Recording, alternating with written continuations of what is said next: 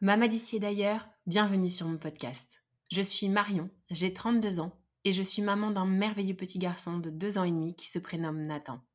Parce que la maternité est plurielle et universelle, Mama, c'est le rendez-vous des mamans du monde. Ici, on ouvre son regard sur la maternité, sa maternité. On tend à faire connaître cette vision de la maternité à la fois avant-gardiste tout autant qu'ancestrale. On se donne la liberté de penser sa maternité autrement, différemment. Parce que Mama le podcast, c'est un appel à incarner sa maternité en s'inspirant, se nourrissant des histoires, des us des coutumes, des traditions des mamans d'ici et d'ailleurs. Mama le podcast, c'est un temps qui nous est offert où les histoires sont authentiques et les émotions pures. J'arrête là la présentation de Mama le podcast pour laisser la parole à Marine. Bonjour Marine. Bonjour Marion. Alors, je suis vraiment très contente de t'avoir au micro de Mama le podcast. C'est une rencontre un peu inopinée euh, qu'on a eue puisque je t'ai euh, rencontrée sur un, groupe de mamans euh, via Instagram encore et toujours. tu t'es présentée et, j'avoue que quand j'ai lu Maman de jumeaux, un petit séjour à Mayotte, je me suis dit waouh, j'ai pas encore eu l'occasion d'avoir le récit d'une maman de jumeaux qui plus est en plus avec une expérience à l'étranger.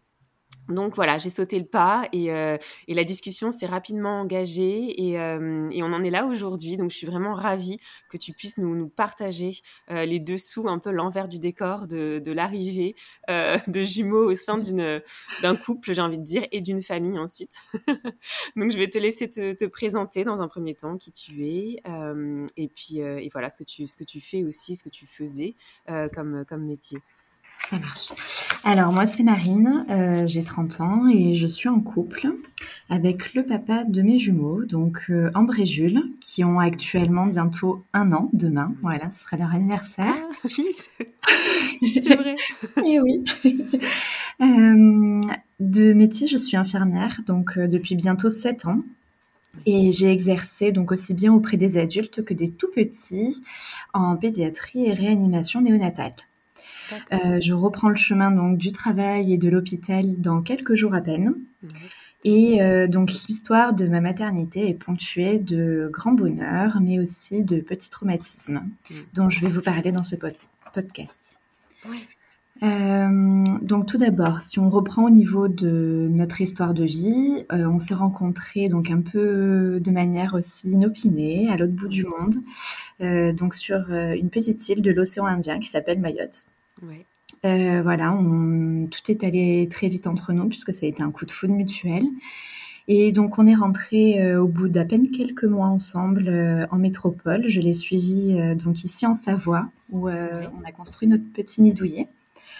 Voilà notre petit cocon entre lac et montagne, donc une super belle région. Voilà, tout pour être heureux. Euh, au niveau donc euh, de notre projet, on va dire, de notre désir d'enfant, euh, ça s'est fait très naturellement. On en a parlé d'abord, on va dire, de manière un peu légère, et puis après, c'est quelque chose qui a pris forme vraiment dans notre discussion. et les choses se sont fait tout à fait naturellement, puisque je suis tombée enceinte très rapidement, début d'année 2020. Voilà, donc c'était une grossesse spontanée. Euh, un peu surprise mhm. et euh, qui en fait euh, tombait juste un peu avant le confinement. Donc voilà, il y avait un petit contexte un peu anxiogène. C'était le premier confinement par rapport au mhm. Covid, donc assez particulier, je me souviens. Et donc j'ai passé toute ma grossesse confinée.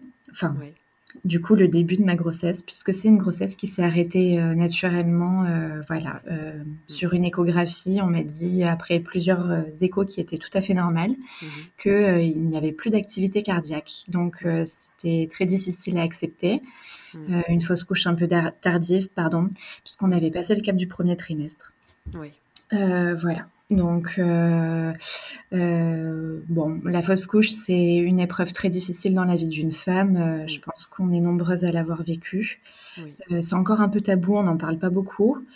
mais voilà, je pense que ce qui est important, c'est surtout de pouvoir en parler avec des personnes qui comptent et sur qui on peut s'appuyer de manière vraiment euh, sereine, euh, tout en ayant confiance. Voilà, moi, j'ai pas eu trop la chance de pouvoir en parler parce qu'en fait, euh, dans ma famille, c'était quelque chose de très nouveau.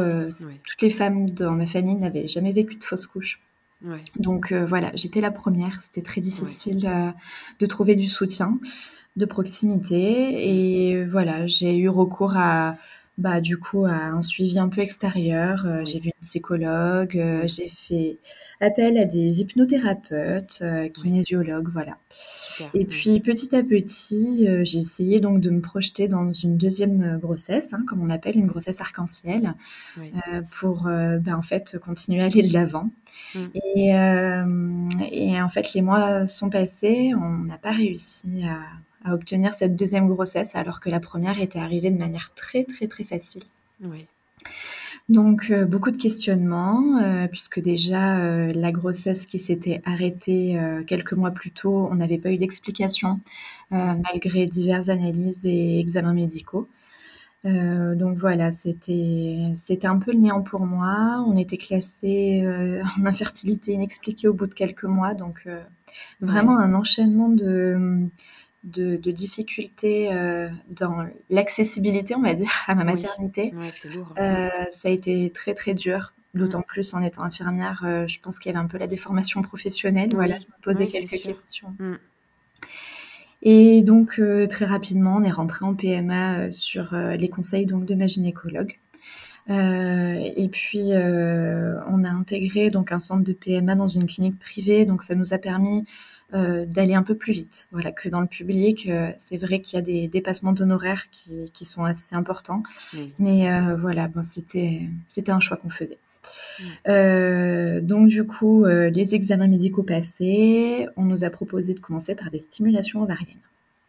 Et donc, les stimulations ovariennes, au début, on se dit, bon, bah c'est bon, c'est la première, ça va fonctionner, il n'y a pas de souci. Sauf que voilà, une, deux, trois, ça ne fonctionne pas. Donc là, on commence un peu à s'inquiéter. On se dit, OK, l'étape d'après, ça va être tout ce qui concerne l'insémination FIV. Hmm. Et puis en fait, euh, bah, plus on avance, plus on se dit, euh, il reste plus beaucoup de jokers, quoi. Voilà. Hmm. Donc, euh, donc voilà, on a on a essayé encore euh, naturellement et puis euh, au bout de quelques mois, on a pris la décision de tenter les inséminations, mmh. inséminations qui n'ont pas fonctionné. D'accord. Euh, voilà, donc du coup, il était prévu qu'on rentre dans un protocole de FIV en septembre 2021. Et puis, et puis en fait, les choses se sont fait bah, encore une fois un peu naturellement, mmh puisqu'en juin 2021, euh, j'avais pris donc 15 jours de vacances euh, juste euh, après mon anniversaire, qui était mi-juin, en me disant, bah voilà, on va se vider un peu la tête, on va partir. Voilà, on avait programmé des jolies vacances en Corse. et donc, du coup, ouais, le côté un peu soleil, ça. Ouais, ouais, après toutes ces périodes, je pense que c'est très intéressant et important. Ouais, ouais, ouais. Mm, mm. ouais, tout à fait. De retrouver aussi, parce qu'au niveau du couple, euh, il faut, faut le dire. Hein. Mm. Euh, la fausse couche euh, n'est pas vécue de la même manière par les hommes et par les femmes. Mm. Voilà, on chemine pas du tout de la même façon ni au même rythme. Et donc ça, mm. c'est vraiment eh bien, des choses qui, qui, sont importantes de comprendre parce que quand on est dedans, en fait, on a un peu euh, la tête dans le guidon et on a du mal à, comprendre pourquoi l'autre ne nous comprend pas. C'est ça, c'est ça. Non, non, mais c'est vrai, il y, a, y, a un tel sentiment de, solitude et d'incompréhension euh, qu'il est important de, le dire, effectivement, tant par l'entourage que tu as décrit tout à l'heure que, euh, que dans, au sein même du couple. Au sein même du couple. Et donc, la PMA est venue rajouter une petite difficulté en plus, puisque hum, du coup, bah, on savait pas d'où venait le problème, mais potentiellement, il venait plus de moi que de mon conjoint, puisque lui, au niveau de son spermogramme, tout était OK. Donc, euh, c'est vrai que en matière d'infertilité, euh, enfin, ça repose énormément sur les épaules des femmes et il faut le dire, il faut quand même que le couple soit sacrément solide pour que pour qu'on puisse en fait bah, aboutir dans ce projet malgré ce parcours qui est très difficile. Oui. Voilà, donc euh, très très difficile pour nous puisque ben on avait un peu du mal à, à être sur la même longueur d'onde à ce moment-là. Donc mm. on se dit on prend des vacances, voilà, pense à autre chose. et donc on part en vacances euh, en Corse. Alors euh, le voyage un peu, enfin vraiment fait voilà sur le tas. J'avais juste pris les billets pour le bateau. On était parti avec notre voiture. Ouais si j'avais quand même réservé l'hôtel parce qu'en Corse, euh, il faut quand même s'y prendre un peu à la France. Mais après, tout ce qui était activité et tout, c'était vraiment, euh, voilà, au jour le jour, quoi. Ouais, ouais, ouais. Et donc, euh, j'ai vraiment profité. Euh, c'est-à-dire que je me suis posé aucune question. Je me suis pas dit, ah tiens, et si ce mois-ci ça avait marché, il faut que tu fasses attention, pas de charcuterie, pas d'alcool. Non, non, mm. absolument pas. Ouais. donc, euh, j'ai vu des bières corses ouais. non plus finir. Un lâcher prise un peu. Ouais, tout à fait. gros lâcher prise, sorti en zodiac, en bateau. Enfin, c'est vrai que finalement, quand j'y repense, je me dis, je sais pas comment ils ont fait pour s'accrocher, quoi. Et donc, du coup, au retour des vacances, euh, bah, en fait, le jour où on devait reprendre le bateau, euh, j'avais, je crois, un petit retard de règle de 2-3 jours. Mais bon, j'avais mis ça sur le compte euh, des vacances. Je m'étais dit, oh, bah, j'ai mangé un peu n'importe comment, ça a dû un peu me dérégler le cycle, et voilà, quoi. Et puis en fait, euh, je dis à mon conjoint en attendant le bateau, bah tiens, amène-moi dans un labo comme ça, je fais une prise de sang et puis moi comme ça, tu vois, c'est réglé. Euh. Ouais, quand, on, quand, on, rentre euh, et qu'on prend le ferry, si j'ai envie de boire un cocktail, j'en bois un. puis voilà. Et donc du coup, en fait, on va faire la prise de sang dans le labo et puis je sais pas pourquoi la laborantine elle me dit. Oh, mais si vous avez aucun symptôme, c'est peut-être justement que c'est positif. Elle me dit parce que bon, normalement, on a des, des petits symptômes avant les règles. Je dis, oh, bah, non, moi, j'ai pas trop de syndrome prémenstruel. Donc, en fait, euh, là, je pense que c'est juste un retard parce que je suis déréglée, quoi. Et puis, donc, du coup, elle me fait la prise de sang. Bon, ok, on va se balader dans Ajaccio juste avant de prendre le bateau. Et là, en fait, je me souviens, on était pile poil devant la statue de Napoléon. Sur la grande place. L'emblème, tout à fait. Et donc, du coup, euh, je reçois une notification euh, de ma messagerie euh, ah, vous avez reçu vos, résultats de laboratoire. Donc c'est vrai que sur le coup un peu le palpitant comme à chaque fois qu'on fait. Mais j'avais un peu, on va dire, le traumatisme de tous les mois passés, Bien sûr. où en fait à chaque fois qu'on avait fait euh, bah, les analyses de sang, euh, c'était négatif. J'avais zéro de bêta HCG et c'était voilà. Ah, Il n'y avait pas de doute quoi. Mm, mm. Et donc là, bah en fait, j'ouvre la page et puis bah je vois des chiffres, je vois pas un zéro quoi. J'en vois trois en plus. Alors je me dis ah non c'est pas possible. Et puis je tends le téléphone à mon mari je lui dis écoute de toute façon ça doit être encore une fausse couche. Non mais comme quoi le cerveau est vraiment conditionné en fait. Hein. Euh, c'est très dur. Et donc du coup euh, il me dit bah pourquoi tu dis ça? Il me dit il y a marqué 328 et là en fait il me lit le, numéro. Et je lui dis quoi? 328 Et là en fait je me rends compte ah ouais en fait c'est quand même un bon taux déjà pour euh, un ou deux jours de retard de, de règles, quoi. Ouais. Donc je me dis bon, ok. Euh, et puis, enfin, j'étais quand même vraiment dans le néant. Alors j'appelle vite le centre de PMA. Euh, je leur explique, je leur dis ah, je comprends pas. Est-ce que vous pouvez me refaire une, une prescription, quoi, pour que je refasse des analyses dans 48 heures? Et puis bon, ben voilà, euh, ça se passe, on rentre en bateau, tout ça. Je ne bois pas de, de cocktail oui, c'est ce que j'allais dire. Pour le coup, tu as savouré autrement. Exactement. Et puis, euh, je même pas. Je me souviens que je m'étais acheté, avant qu'on prenne le bateau, une une, euh, une galette euh, bruschetta avec euh, dedans du fromage au lait cru. Et en fait, j'avais même pas osé la manger. Bah oui, bah oui, automatiquement, il y a tous les tout s'enclenche dans le cerveau. Ouais, c'est ça. Et donc voilà un peu comment comment s'est passée l'annonce de la grossesse de Julie Ambre. Voilà. Ouais, ouais. Donc c'était mm. ouais total mm. lâcher prise et au final, ça a fonctionné bah, naturellement. Incroyable. Euh, bon, après, j'avais eu quand même pas mal d'injections euh, sur les mois qui avaient précédé, hein, avec toutes les tentatives de stimulation. Mm. Donc, je pense que peut-être ça avait un peu boosté mes ovaires. Voilà. J'étais quand même sur euh, des analyses avec une réserve ovarienne qui était pas très haute.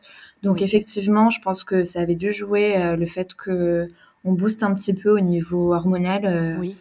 Voilà, ça avait dû m'aider, mais bon, là, mais bon, ce bol d'air a, quand même fait du bien, je pense. Ouais, exactement. la vitamine D, le soleil. Euh, non, mais quand j'ai commencé l'aventure de l'accouchement après, quoi. ah ouais. ouais non, c'est clair. Et puis, enfin, vraiment, euh, je pense que c'est ça, c'est qu'en fait, euh, je crois que sur les deux semaines qu'on a passées de vacances, il n'y a pas un seul jour où je me suis dit, ah, je fais pas ça parce que peut-être que je suis enceinte. Non. Oui, c'est un lâcher prise total. Ouais, ouais, une déconnexion un peu au niveau de ton cerveau. De, ouais, c'est ça. Dans mon cerveau, en fait, la, la possibilité possibilité que je sois enceinte n'existait même plus au final. C'est ça. Voilà. Mais en même temps, tu vois, tu le dis, elle perdure aussi, même quand tu as le test devant toi qui te dit effectivement, enfin ton analyse plutôt qui te dit. Ouais, là c'était carrément l'analyse de sang. Ouais. C'est ça. Mm. C'est encore ton cerveau qui est en train de dire oui, mais de toute façon, j'y crois pas, euh, ça sera encore une fausse couche, quoi. C'est dingue, c'est dingue. et ça montre vraiment à quel point c'est dur de se relever euh, après ça. Ben en fait, ça, fait un peu écho à, à, ce qui est décrit dans le stress euh, post-traumatique, c'est-à-dire que en fait, euh, le cerveau enclenche un mécanisme de défense un petit peu euh, bah, pour se protéger encore de tout événement qui pourrait encore le traumatiser, hein, tout simplement. Et donc du coup, c'est vrai que cette réaction, quand j'y repense, je me dis non mais quand même, comment t'as pu dire un truc pareil? Mais c'est pas grave, les jumeaux sont là. voilà, c'est ça, exactement. Une très belle nouvelle. Exactement. Qui être facile pour le coup parce que euh, en je fait, pense que tu as dû euh, avoir une grossesse euh, intense. Sur le coup, déjà l'annonce, en fait, sur, sur le moment, quand j'ai vu le taux, je savais pas que c'était une grossesse gémellaire. voilà. je savais que j'étais enceinte, mais c'était tout quoi. Et donc du coup, on a su que c'était des jumeaux. Euh, bah, bien après qu'on soit rentré, euh, puisqu'en fait j'ai eu euh, une échographie assez assez précoce à, à six semaines d'aménorrhée, puisqu'en fait euh, j'étais j'étais vraiment très très malade, j'étais pas bien, enfin j'étais jamais bien vraiment, jour nuit, je mangeais pas parce que j'étais nauséeuse, enfin mais vraiment rien à voir avec ma première grossesse. Et je comprenais pas du tout, je me disais ah c'est bizarre, il doit y avoir un truc, c'est pas possible, je suis pas bien quoi, et donc du coup voilà, on va aux urgences. Euh, je demande à un médecin qui me fasse juste une ordonnance pour, euh, voilà, euh, au moins des antinauséeux, enfin un truc qui me permette juste de tenir un peu parce que, enfin voilà, je mangeais rien, je me déshydratais. C'était en plus en plein été. Ah on était en plein mois de juillet, donc voilà, un peu difficile. Et donc du coup, elle me dit ah, ben on va faire une petite écho parce que normalement à ce stade-là, on devrait voir une poche et un embryon. ok, donc je lui dis bah oui, allez, euh, faisons l'écho. Donc Romain était dans la salle avec moi en consultation. Et donc du coup, on, voilà, je m'installe, on s'installe. Et là, la gynéco pose la sonde et, puis je la vois, elle, euh, elle glisse la sonde tout le long du ventre. Et puis elle revient, elle revient, elle repasse, elle repasse. Et vraiment, ça duré longtemps et je me dis, ah putain, c'est pas possible. Tu vas avoir euh, vraiment euh, au moins une minute de panique où je me suis dit, c'est pas possible, je refais une fausse couche. Oui, ouais, mais bien sûr. Parce qu'en fait, euh, on va dire que ce gros blanc, c'était un peu le blanc que j'avais ressenti aussi mm. sur l'écho où on m'avait appris que le cœur s'était arrêté, quoi. Bien sûr. Mm. Donc du coup, vraiment, voilà, ça revient un peu les angoisses. Et puis là, elle me dit, ben, en fait, on n'en a pas un, mais on en a deux. et là, je la regarde, et là, pareil, encore un peu euh, mécanisme de défense, je suis très terre à terre, et je lui dis, euh, mais vous êtes sûr, c'est pas le même? J'adore. Donc les gynécos, elles me regardent avec des grands yeux ronds, l'air de dire, euh, non mais qu'est-ce qu'elle me dit, elle? Et puis je regarde Romain qui était en face de moi assis au bureau. Ouais. Et je lui dis, mais toi, tu savais qu'il y en avait deux? Enfin, complètement. donc j'étais complètement en même, temps, en même temps, hyper bouleversant, quoi. mais oui. Enfin bon, bref. Quand j'y repense, c'est vraiment trop drôle. Et, euh, et donc, du coup, euh, on, bah, on repart, euh, voilà, on, se pose un peu dans la voiture et puis on se dit, oh, mais comment on va faire avec des jumeaux, en fait? Ouais, c'est ça. Sur le coup, en fait, passer un peu, voilà, la surprise, l'effet surprise vraiment, hein, parce que là, c'était vraiment l'effet surprise. après, bon, il y a forcément un peu d'euphorie. On se dit, oh là là, c'est génial, des jumeaux. Et puis après, il y a la retombée. C'est, oh, mais comment on va faire avec des jumeaux? Ouais, c'est ça. Et donc là, bon, bah forcément, il n'y a pas de prise de conscience de suite. Hein. Oui on nous dit qu'on attend deux bébés, mais en fait, euh, on se rend absolument pas compte de ce que c'est. Mm. Et euh, jusqu'à très tardivement dans la grossesse, on ne s'en rend pas compte. et en fait, euh, bah voilà, les semaines passent et puis au final, j'ai une grossesse qui devient très vite pathologique puisque en fait, arrivé à la fin de mon troisième mois de grossesse, je commence à avoir des saignements, tout ça. Je vais consulter, je me dis, bon, des saignements, euh, à ce stade-là, c'est tout ou rien. Voilà. Euh, je me suis dit, mince, euh, on n'est on n'est pas encore voilà, sur le quatrième mois. c'est ouais.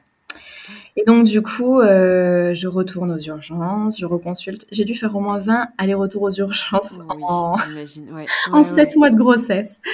Et donc, du coup, J'y retourne et puis là, la gynéco, euh, c'était une ancienne chef de service, euh, bon, très pro mais très froide, et qui me dit euh, en fait, vous avez un décollement de membrane, donc il va falloir que je vous arrête et puis que vous restiez alité. Et en fait, trois phrases et, et, ça venait de me couper mais complètement l'herbe sous les pieds. Je me suis dit mais mais elle me dit quoi là en fait Enfin, en plus moi je me voyais pas du tout m'arrêter puisqu'en fait bah j'étais très bien au travail. Enfin voilà, je je voulais pas quoi. Euh, qu'est-ce que j'allais faire de mes journées en fait, c'est ça. C'est la question. Et puis alité, alité, ça veut dire allonger dans un lit. Donc c'était vraiment, euh, bah, je me suis dit non mais c'est trop dur en fait. Pourquoi, euh, pourquoi, pourquoi moi, pourquoi encore une fois quoi. C'est ça. Mm. Et donc du coup, je repars avec mon arrêt, voilà, un peu un peu blasé quoi. Et puis euh, je rentre à la maison, euh, voilà, j'explique à Romain. Alors Romain qui essaie de comprendre tant bien que mal, mais lui il n'est pas du domaine médical. Alors c'est vrai que sur le coup ça lui parle pas. Il me dit bah tu peux quand même te lever, aller prendre ta douche, manger, te faire à manger. Je dis euh, bah non en fait justement je peux pas rester trop longtemps debout. Donc en fait le seul lever qui est autorisé c'est juste pour aller aux toilettes. Voilà. Ouais. Et donc là, euh, j'ai senti qu'il se décomposait un peu. il m'a dit bon, bah donc du coup, je vais devoir faire les courses, faire à manger. Oui, oui, c'est ça. Tu vas devoir tout mm. faire en fait. ouais, c'est ça. Ouais. Et donc là, c'est vrai que hum, bah on réorganise un peu la vie de couple. Enfin, voilà, tout se, se réorganise du jour au lendemain. C'est c'est, on va dire, euh, dans l'aventure de la maternité, une grossesse pathologique, c'est quand même euh, c'est quand même une étape, euh, c'est vraiment un parcours du combattant en fait, parce que déjà on fait le deuil d'une grossesse mm. normale, voilà, on mm. fait le deuil de pouvoir s'épanouir, euh, passer une grossesse en profitant de, tout, enfin dans la limite du raisonnable, mais voilà, de tout. Et là en fait, euh, en plus de ça, il y a des contraintes qui s'ajoutent et ça implique surtout bah, l'organisation familiale avec les autres membres de la famille. Mm. Et donc du coup, bah, on a tout fait pour, euh, pour garder Julien Brochot. Voilà. Et, euh, et donc, c'est comme ça que je suis restée alitée pendant euh, quatre semaines, jusqu'à ce que en fait, le décollement des membranes se résorbe. D'accord. Et donc, quand on a refait l'échographie de contrôle au quatrième mois, la gynéco m'a dit que c'était OK. Voilà, les membranes, c'était bien, enfin, ça s'était bien recollé, il n'y avait pas eu de soucis. Et donc, du coup, que je pouvais reprendre une vie normale. Donc j'ai repris une vie normale euh, sans, sans abus, hein, puisque je faisais plus de sport déjà euh, depuis, euh, on va dire, avant la grossesse. Donc c'était vraiment de la marche douce. voilà, il n'y avait rien qui pouvait être brutal pour, pour les bébés. Et, et, donc du coup, arrivé à 18 à 16, je commence à avoir des grosses contractions. Donc là, euh, je panique un peu. Je me dis, c'est quoi? Est-ce que c'est surtout que j'avais jamais eu de contraction au final J'en avais mm. pas vraiment eu lors de ma première grossesse puisque c'était une grossesse arrêtée plus plus jeune. Donc euh, là, je me dis, bah mince, euh, pourquoi j'ai des contractions? Je retourne aux urgences. Et puis donc la gynéco qui m'explique que bah en fait, ce sont des contractions de faux travail, en fait, ce qu'on appelle les contractions de Braxton Hicks. Oui. Et, euh, et, donc, du coup, euh, elle me dit, euh, bah, il va falloir vous reposer un maximum, puisqu'en fait, c'est des contractions qui sont déclenchées à la fois par l'effort, la fatigue. Mm. voilà, donc space fond, magnésium et repos. voilà la prescription. Donc c'était difficile, c'était un peu le deuxième couperet pour moi, puisqu'en fait il y avait déjà eu euh, l'alitement euh, plus d'un mois auparavant pour euh, les membranes décollées. Mm. Et là, en fait, j'étais de nouveau alitée, sauf pour des contractions de faux travail, et je ne savais pas quand est-ce que ça allait prendre fin. Ouais. Ouais. Donc là, potentiellement, je savais que ça pouvait durer jusqu'à la fin de la grossesse. Jusqu'à la fin, ouais. Mm, mm. Donc du coup, mon conjoint étant militaire, il avait des déplacements de prévus. il fallait que, entre guillemets, je serre un peu les fesses, c'est-à-dire que bah, j'arrive à tenir euh, le temps de ces déplacements et de ces stages. Euh, voilà, euh, me faire le minimum, quoi, à manger sans trop forcer. Oui. Donc ça a été difficile, j'étais seule, seule à la maison, puisqu'en fait mes parents sont encore en activité, ils travaillent. Voilà, mes frères et sœurs sont très jeunes, en fait ils sont pas encore majeurs. Donc du coup, voilà, j'avais personne qui pouvait mmh. trop venir m'aider, m'épauler. Et voilà, j'ai eu euh, une personne qui est venue m'aider, ma marraine, sur une petite semaine, mais ça a été au final très court euh, au vu de toute la durée où je suis restée au repos. Et donc, euh, bah là, en fait, on, lit, on lit, on essaie de s'occuper, on écoute de la musique, on essaie de mm. faire des choses qui sont qui sont positives en fait parce que hum, bah, malgré tout euh, ça joue énormément sur le moral faut le dire un allaitement une grossesse pathologique euh, avec un risque d'accouchement prématuré ce qu'on appelle une menace d'accouchement prématuré d'ailleurs. Euh, c'est très anxiogène voilà chaque jour qui passe on se demande bah, si le jour d'après ça tiendra encore ouais.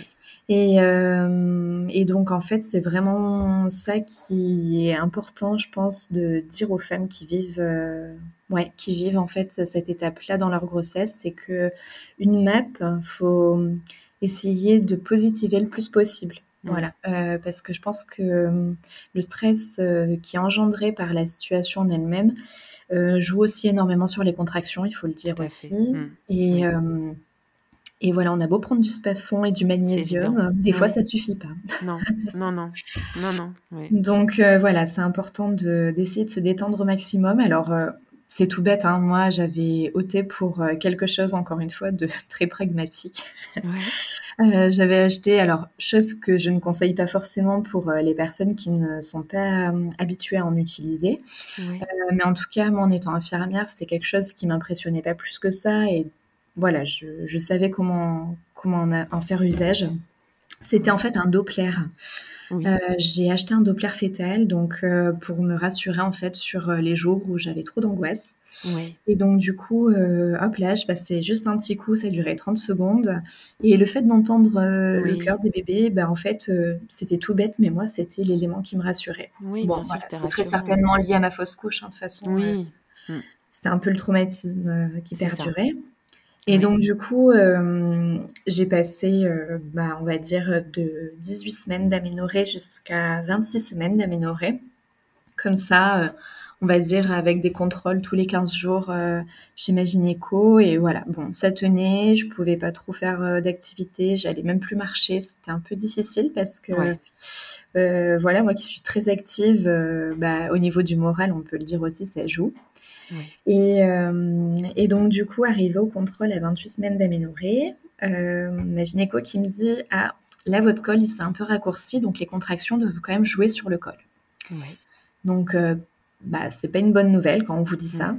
Mm. et d'autant plus quand elle m'a dit, en fait, là, je vous fais une lettre et vous allez directement aux urgences à l'hôpital, à la maternité. Euh, alors moi sur le coup je percute pas forcément. Je dis à, mon conjoint qui était là, je dis bah on, va rentrer à la maison faire mon sac et puis comme ça je prendrai ma valise. Elle me dit non non en fait vous rentrez pas à la maison, vous allez directement à la maternité. ouais, ouais. ok bon donc là en fait je comprends que c'est un peu grave voilà. Ouais. Je me dis ok mon col a dû vraiment beaucoup se raccourcir. Mm. Et donc euh, on part à la maternité donc maternité qui n'était pas loin du tout de son cabinet. Et euh, on me pose le monito, on voit que les contractions sont assez rapprochées. Et j'étais donc à 26 semaines. Donc euh, voilà, euh, en ayant travaillé en réanimation néonatale, je savais très bien ce que, ce que ça voulait dire. Mmh, mmh. Ça voulait dire extrême prématurité, ça voulait dire réanimation intensive, intubation. voilà, ça voulait dire beaucoup de choses et ça voulait dire surtout séparation, puisqu'en fait, je savais bah, que du coup, on allait être séparés et on ne pourrait pas les avoir en peau à peau directement. Donc euh, voilà, très difficile pour moi à encaisser. Euh, J'essaie bah, tant bien que mal de voilà d'accepter les choses en fait telles qu'elles étaient mm. à ce moment-là.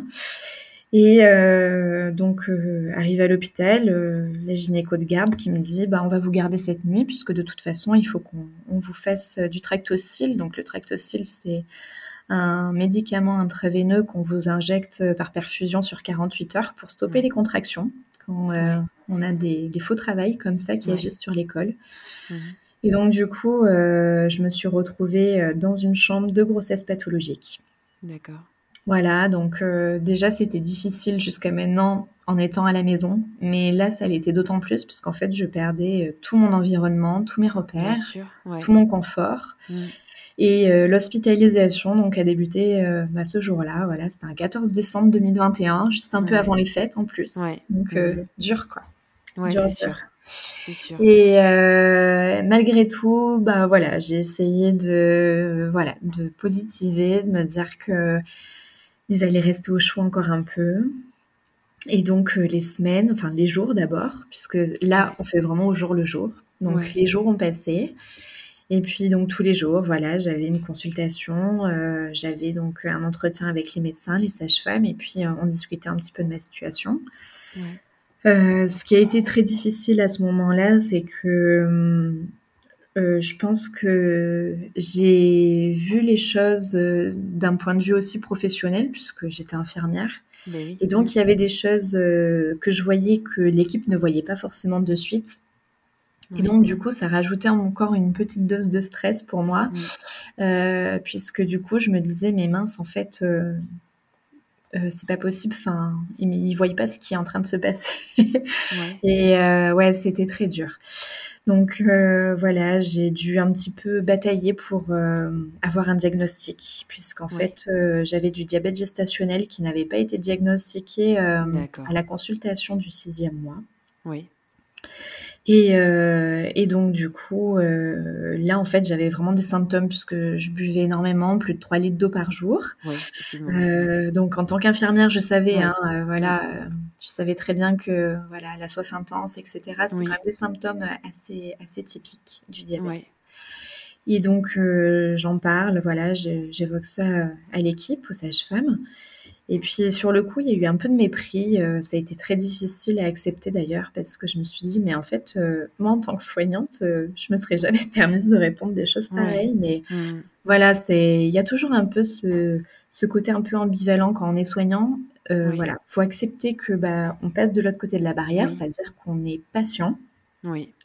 Et d'un autre côté, en fait, on a un petit peu bah, toute la, capacité critique euh, de ce qui mm. est fait euh, en face en se disant bah non en fait là ça manque de bienveillance euh, ouais non là il y a un truc qui va pas parce qu'en fait elle entend pas ce que je lui dis. Et en fait voilà c'est difficile on, va un petit peu de, déception en déception quand, quand, on est dans une relation soignant soignée qui est pas forcément optimale. Oui donc euh, voilà, je bataille un peu pendant quelques jours pour au final euh, obtenir de l'équipe euh, qu'on me fasse le test justement avec la prise de sang. C'est incroyable, ouais. Le fameux test OMS. Et donc là, bah, les résultats reviennent positifs. Donc j'ai bien un diabète gestationnel. Voilà. On m'annonce que je vais avoir une consultation avec le diabétologue. Ouais. Donc j'ai la consultation et on me dit il va falloir mettre en place de l'insuline waouh. Donc euh, voilà, euh, enfin. Vraiment, euh, j'avais l'impression que c'était vraiment un parcours du combattant et que à chaque fois en fait que je franchissais une étape, il y avait, il y avait un obstacle de plus qui se mm. rajoutait quoi. Mm. c'était vraiment ce sentiment-là et c'était très difficile parce que en fait ça, demandait beaucoup d'endurance et de persévérance et en fait je me disais mais à quel moment je vais réellement m'essouffler et, et, lâcher quoi plus tenir en fait. Et donc, du coup, euh, voilà, j'ai fait bah, ce qu'on m'a demandé de faire, c'est-à-dire les surveillances glycémiques six fois par jour, donc se piquer six fois par jour, mmh, mmh. faire des injections d'insuline bah, quand le taux de le glycémie était beaucoup trop élevé. Et voilà, c'était euh, ça tous les jours, euh, sans exception. Donc euh, voilà, on était à peine à 28 ou 29 semaines d'aménorrhée. J'avais en tête de tenir jusqu'à 37 semaines, puisqu'il fallait qu'on sorte de la prématurité. C'est ça. Mmh. Donc en gros, il me restait deux bons mois à tenir. Et très honnêtement, je me disais, mais comment je vais faire en fait? mmh. C'était au-delà de la difficulté physique parce que voilà, je commençais à avoir un ventre euh, très imposant. Je me souviens que j'avais mesuré mon périmètre abdo, j'étais à 115 cm. quand on s'ennuie, on fait des choses qui sont totalement. Euh, enfin là, franchement, tu avais le droit à tout, je pense, dans cette situation. donc, du coup, euh, ah, j'avais un ventre énorme. Euh, bah, il y aura peut-être euh, des photos que je, je, pense, je, pense, je pense à celle que tu m'as envoyée d'ailleurs, qui, qui sont assez, assez, ouais. assez évocatrices de la situation. Et donc en fait, euh, voilà, j'ai j'ai vraiment été en difficulté parce que j'avais une prise de poids qui était très importante, du fait aussi du diabète gestationnel, puisque le bébé grossissait beaucoup plus vite. Oui. Euh, en fait, que des fœtus euh, euh, hors, hors diabète. Oui. voilà, donc bah, pour donner un ordre d'idée, mon fils était au 85e percentile au niveau de sa courbe de croissance, donc ce qui est énorme hein, pour des jumeaux. C'est énorme. déjà pour un bébé seul, c'est énorme, mais pour des jumeaux, ça l'est encore plus. Donc voilà, j'avais un ventre, des fois, d'un matin à l'autre, je me réveillais, je me disais, oh, c'est pas possible. Il encore c'est sûr. Donc euh, voilà, j'ai pris, bah, j'ai pris plein de photos. Euh, ça m'aidait un petit peu. Je me disais, oh ben quand même, ce corps alors, il y arrive hein, au final. Ouais, c'est dingue. On essaie de se raccrocher à ce qu'on peut de toute façon, voilà. Mm. Et, euh, et, donc du coup, voilà, les semaines euh, bah, passaient difficilement, mais elles passaient. Euh, je dormais très peu puisque j'avais énormément de douleurs lombaires, dorsales. mon ventre qui me tirait énormément et puis les bébés aussi, les bébés qui appuyaient sur l'estomac, sur les côtes, mm. voilà. Donc j'étais très essoufflée. Je dormais, en fait, je dormais demi assise. Oui. Je pouvais pas dormir allongée parce qu'en fait, sinon, je, je respirais plus, quoi. Ouais, ouais, ouais bah, c'est sûr. Ouais. donc un diaphragme qui était, qui était déjà très haut, bien, bien remonté, avec une très grosse hauteur utérine. Et, euh, et, donc, du coup, euh, voilà, j'étais à l'aube de mon septième mois et je me suis dit, euh, je sais pas comment je vais faire pour tenir encore deux mois, quoi. C'est sûr, c'est sûr. Ça va être vraiment très difficile. Et donc, euh, on me faisait rentrer en fait euh, régulièrement. Euh, j'avais une hospitalisation souvent. Dès que les contractions se calmaient un peu, l'objectif pour l'équipe, c'était toujours de me renvoyer à la maison. Voilà. D'accord. Bon, moi, la première fois, forcément, j'étais ravie puisque c'était juste avant les fêtes de Noël, donc je voulais surtout pas passer Noël à l'hôpital. Voilà. Donc, j'ai eu la chance de passer quand même Noël avec mes beaux-parents, mon papa, mon conjoint, enfin voilà, d'être à la maison. D'ailleurs, j'ai quelques photos aussi souvenirs de notre Noël euh, avec les, les Twins Sochaux. C'est ça. Et euh, ouais, c'était une victoire déjà hein, d'avoir tenu jusqu'à Noël. Pour moi, c'était une grosse victoire. Euh, à Noël, j'étais à 29 semaines. Donc voilà, on était sorti de l'extrême prématurité. On était encore dans une très grande prématurité, mais, mais pas aussi extrême qu'en dessous de 28 semaines d'aménorrhée. Euh, donc euh, voilà, j'avais j'avais réussi, voilà, j'avais franchi le premier cap difficile, donc euh, vraiment j'étais j'étais déjà un peu plus soulagée, voilà. Mm. mais ces contractions qui m'embêtaient toujours un peu, et puis donc entre Noël et Nouvel An, ça n'a pas loupé le 27 décembre, je suis retournée faire un petit tour aux urgences pour des contractions qui s'intensifiaient. puisque j'avais des contractions tous les jours. Hein. Les, les, contractions de Braxton X, en moyenne, c'est entre entre 10 et 20 par jour. Moi, j'étais plutôt entre 20 et 30. Voilà, et puis c'est des contractions euh, qui durent forcément moins d'une minute, hein, mais euh, qui des fois peuvent être un peu rapprochées. Donc, euh, d'où un peu la difficulté d'identifier ce faux travail d'un début de vrai travail. Euh, voilà, enfin pour moi en tout cas c'était vraiment, c'était vraiment mon cas. Et donc là, euh, on arrive aux urgences et puis on me dit de nouveau, ah votre col s'est encore raccourci, euh, donc il va falloir qu'on vous garde. Voilà, donc à savoir que en gros, au tout début, quand mes contractions ont débuté au quatrième mois, j'avais un col à 4 cm. Et à 29 semaines, j'étais déjà tombée en dessous de 15 mm, donc 1,5 cm. donc mm. vraiment euh, mm. une grosse, grosse menace d'accouchement prématuré. Euh, et puis, euh, donc voilà, je reste à l'hôpital. Je savais que j'allais y passer le jour de l'an. Là, le gynéco est très clair avec moi. Il me dit le 31 et le 1er, c'est ici que vous le ferez. Ici, ouais. Ok, bon voilà. J'avais déjà ma petite victoire, j'avais réussi à passer Noël à la maison, mais on pouvait pas tout, tout avoir. Et donc du coup, euh, je passe euh, bah, le nouvel an à l'hôpital. Euh, je me souviens que Romain était allé chercher chez le traiteur euh, des petits paniers repas euh, pour, pour m'amener quelque chose, histoire de, de marquer le coup et de me dire, bah, tu, tu manges pas le plateau de l'hôpital le 31 au soir, quoi. Ouais, ouais, ouais. Ouais, donc Attention voilà. qui toujours resté avec moi jusqu'à minuit 5. Ouais. Et puis après, il avait vu que je tombais de fatigue, donc il était parti. Mais ça m'avait fait plaisir, en tout cas, c'était une gentille attention. Ouais. Et euh, voilà, après, euh, voilà, les analyses revenaient régulièrement. Il n'y avait toujours rien au niveau infectieux. Vraiment, j'étais toujours embêtée par ces contractions, mais à côté de ça, tout allait bien, en dehors de mon diabète, voilà. Et là, euh, on me dit, bah, vous allez de nouveau sortir. On était donc aux alentours du 5 ou 6 janvier. On me dit, vous allez de nouveau sortir, rentrer à la maison. Et cette fois-ci, je sais pas pourquoi, je le sentais pas. Je leur dis, écoutez, euh, je préférerais rester parce qu'en fait, euh, mon col, ben, il était qu'à 1,5 cm euh, quand je suis revenue il y a quelques jours et il s'est pas rallongé. Voilà. Donc euh, je leur dis est-ce que au moins on peut vérifier avec une échographie, voir si c'est pas encore raccourci? Non non, euh, c'est pas systématique. On me répond donc la gynéco qui était de garde ce jour-là. Elle me dit non c'est pas systématique. vous pouvez rentrer à la maison. Donc euh, bon, je repars un petit peu, euh, bah là, un petit peu inquiète parce que je me dis, ok, cette fois-ci, on m'a pas fait l'écho du col, donc euh, en fait, je sais à combien je suis rentrée, je sais pas à combien je sors. Et sous prétexte que en fait, après une perfusion de tractocyle, bah, aujourd'hui, exceptionnellement, je n'ai pas de contraction, on me dit, vous pouvez sortir. C'est vrai que, en fait, moi, d'un point de vue vraiment purement soignant, je me disais, ça, ça, manque de précaution, voilà.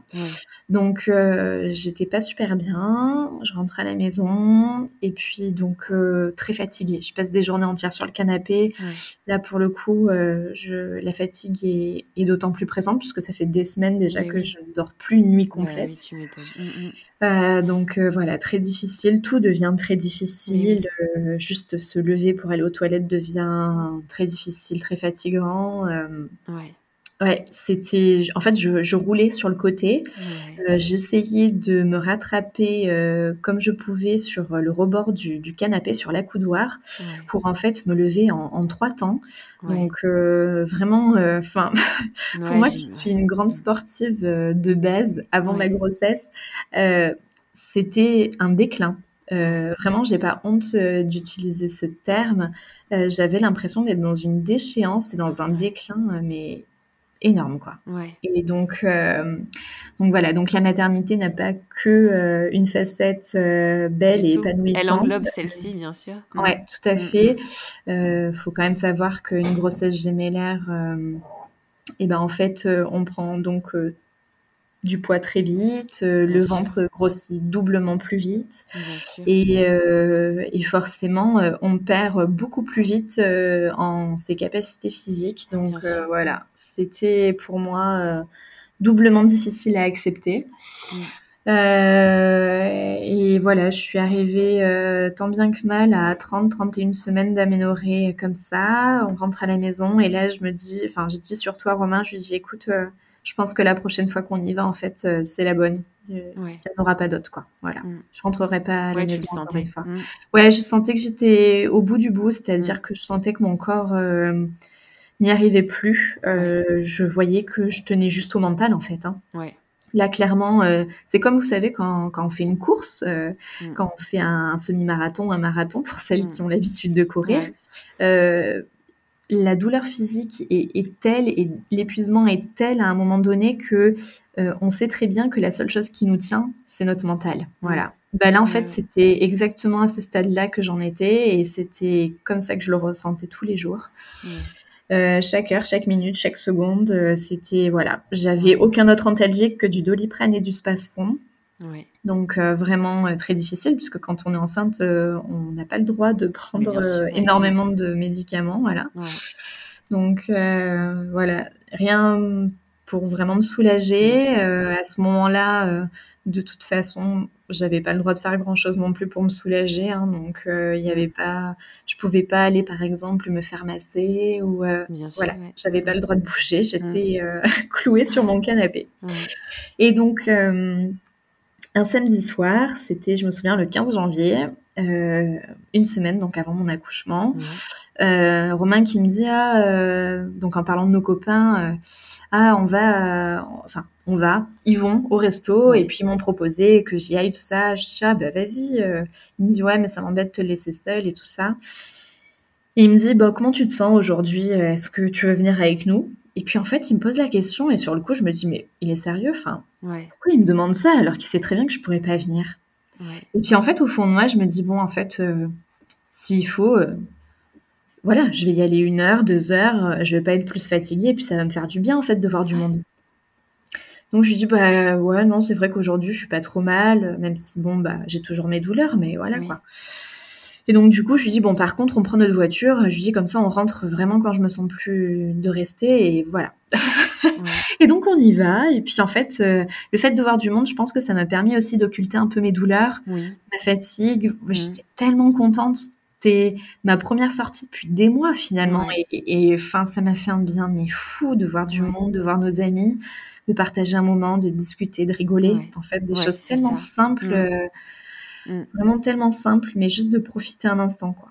Ouais. Et donc, euh, à la fin de la soirée, je lui dis, ah, là, je suis vraiment, je suis épuisée, faut qu'on rentre. On rentre, et puis le lendemain, mais vraiment euh, pas bien, mais terrassée. J'étais terrassée, je n'ouvrais pas un œil, j'étais somnolente sur le canapé, je sentais que oh, il y avait vraiment un truc qui n'allait pas. Je me suis et bon forcément on regrette un peu on se dit ah j'aurais pas dû. Ouais, oui ouais, mais bon en même temps euh, voilà ouais. enfin franchement ça a été ma seule euh, bulle ouverte sur l'extérieur en, en, plus de quatre mois de fin de grossesse donc voilà je enfin j'ai pas eu de regrets plus que ça voilà et on est on est allé donc le mardi euh, chez ma gynéco pour un contrôle. Donc là, elle voit que je suis très fatiguée, tout ça. Elle me dit, ah, ça... elle me dit, je vois que ça va pas. Je lui dis, bah non, effectivement. Je lui dis, là, je suis à bout. Et puis bon, euh, j'ose pas trop lui parler de ma soirée du samedi. de me faire engueuler. et puis je lui dis, euh, et puis voilà, le diabète doit me fatiguer. Vraiment, j'essaye d'enrober le truc comme je peux. Et là, elle me dit, euh, mais en fait, elle me dit, vous avez fissuré votre poche des os. Ah oui. Ah, et là, je me dis, mais voilà pourquoi je suis fatiguée en fait depuis tout ce temps. Donc forcément, bah là, beaucoup, beaucoup de culpabilité. Je me dis, ah là là, ça doit être dans la nuit de samedi à dimanche que j'ai dû. Ah oui, mais c'est vrai qu'en fait, euh, j'avais pas le souvenir, mais en étant allée aux toilettes, j'avais trouvé que ça coulait plus longtemps que d'habitude. Et puis je me disais, mais c'est bizarre, j'ai l'impression que j'ai fini de faire pipi, mais non.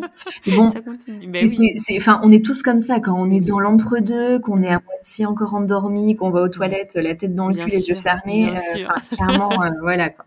c'est clair. Et donc, du coup, euh, bon, un peu de culpabilité. Donc là, elle me dit, bah, faut aller aux urgences parce qu'en fait, elle me dit, il y a un risque infectieux vu que votre poche est fissurée. Mais oui. Mhm. Ok. Et donc là, euh, je reviens aux urgences. Enfin, j'y retourne pour euh, la énième fois.